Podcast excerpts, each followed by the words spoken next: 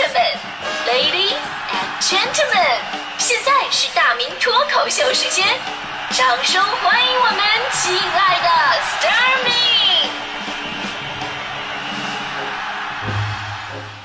好，欢迎各位来到今天的大明脱口秀，我是大明。呃，说到颜值经济呢，我跟大迪啊，应该是被影响最深的那一个。毕竟呢，也我们两个也算是被大家伙认识啊啊，公众人物。不好意思，有点不太谦虚哈。不，其实我算是大迪够不上，对吧？所以呢，我们的颜值啊，真的是很重要。之前的民间传闻，我俩颜值爆炸，然后很多朋友啊，在我们做活动的时候慕名而来呀。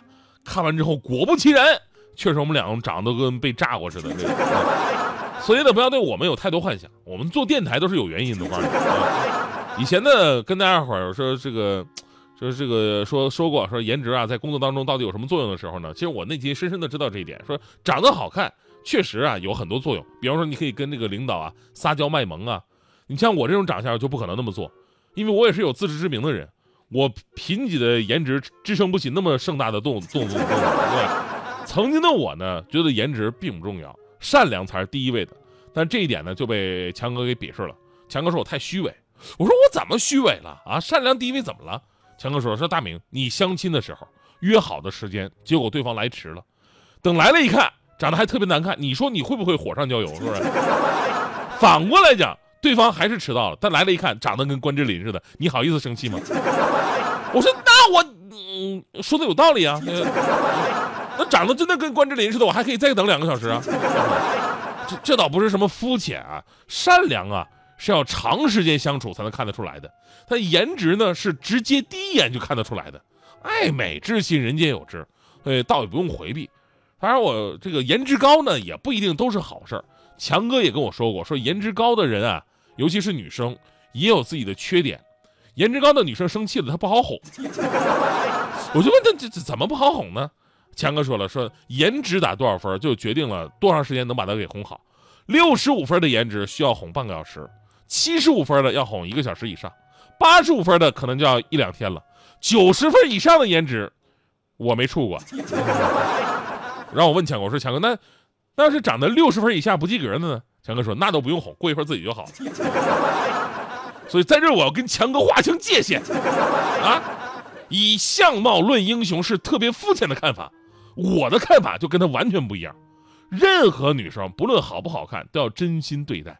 长相只能维持个十年二十年，只有好的性格才会跟随一辈子。而且我说实话啊，我一直吧，我就觉得你要真的找结婚对象的话呢，那种非常漂亮、每天都特别爱打扮、穿的特性感的，真的不适合结婚。我告诉你，我根本就看不上他们。不是大明哥，你听我说，怎么又出来了呢？那你觉得那种非常漂亮、每天都特别爱打扮、穿的特别性感的女生，能看得上你吗？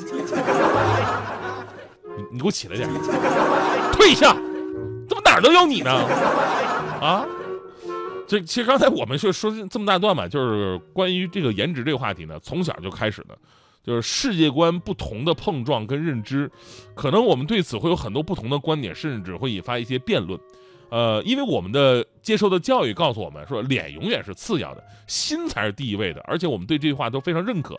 不过话说回来，如今呢，我们总说这是个看脸的时代，也许并不准确，但是有一点客观的经济现象却不可否认，那就是我们，而且是不论男女，不论老少，真的越来越看重自己这张脸了。我们称之为颜值经济。我们来看几组数据吧，来自天猫的数据显示。二零一八年，天猫上的美妆消费者已经突破了三亿，销售同比增速超过百分之六十，其中有超过五千万的都是九五后消费者。而深度财经调查发现，美妆市场三大增长点主要是来自口红经济、九五后经济和男性颜值消费。说到这一心突起的男性颜值消费吧，最近刚好结束，颜值经济进入到一个新的黄金期。某大型电商六月九号的一个数据。美白、瘦脸、脱毛，呃，成成为年轻消费者的普遍需求。平台上的美妆、防晒等产品也都大幅上涨，其中男性用户占据整体销量的百分之四十，而且平均单价要明显的高于女性用户。所以呢，就连普遍最不看重自己这张脸的男生们，在现阶段都已经发生了巨大的变化。所以呢，颜值不论男女，不论老少，都开始自我关注了。而且呢，你就是我们那个女领导吧，女领导，我们女领导是一个文艺女青年。六年前我来的时候，她就呢是一个朴素随性的样子啊，裙子反正就是随便穿，然后脸也不是不化妆啊，头发就那么随意的怎么长，反正怎么怎么披着就。就在过去那一年，我也不知道什么情况，我那领导开始喜欢捯饬自己了，尤其热衷于弄那什么齐刘海天哪，有一次。他竟然对刚修的这个刘海不是很满意，然后在办公室里边抱怨了一上午，是吧？哎呀，剪丑了，气死人了呢！你知道我的性格，就算她是我的女领导，我也不会惯着她的。当时我就炸了，我说你有完没完呢？一一上午了啊，稍微降低一点颜值，给其他人一条活路不行吗？啊，每天你都那么好看的上班，我还哪有心思工作呀？识时务者为俊杰。其实，在如今呢，我们已经无需再辩解颜值的重要性了哈。不管是工作需要还是个人喜好，每个人都有充足的理由让自己更加好看。无论是化妆还是美容，甚至是整形，我们都觉得没什么，喜欢就去做吧。但有一点啊，在节目最后不得不提，那就是别只顾着颜值，最后让自己陷入了假精致。我跟你说，假精致这个词儿最近特别火。什么是假精致呢？有人做过总结，说小家电非名牌不用，赏樱花非日本不刷。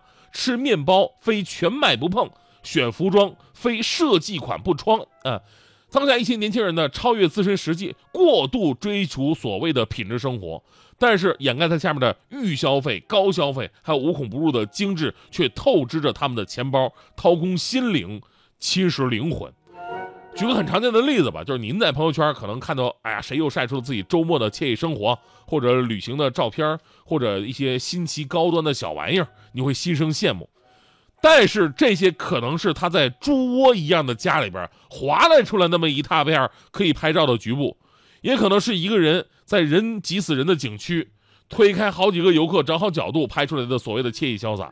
也可能是透支了自己的各种卡，买来了那些新潮的玩意儿，然后在朋友圈里边各种装，哎呀，没有压力，很正常，这是我的生活。啊 其实下个月怎么活都不知道。明明自己住的地方都已经馊了，但仍然能把自己打扮的打扮的花枝招展，颜值靓丽，用行动诠释了什么叫出淤泥而不染。朋友圈里边岁月静好，现实却乱成一团糟。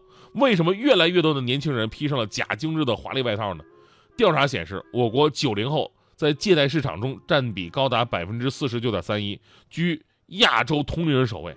甚至其中有百分之二十八点五七的人使用的是消费贷款，是为了偿还其他的贷款。而如果你追求提升颜值的背后，在这是种外强中干的假精致，那真的是没什么必要了。所以呢，我觉得人还是应该活得更真实一点，别为了面子。啊，让生活扛着不必要的压力。比方说强哥，强哥这两年也开始爱美了。过生日之前，我都我们都是兄弟嘛。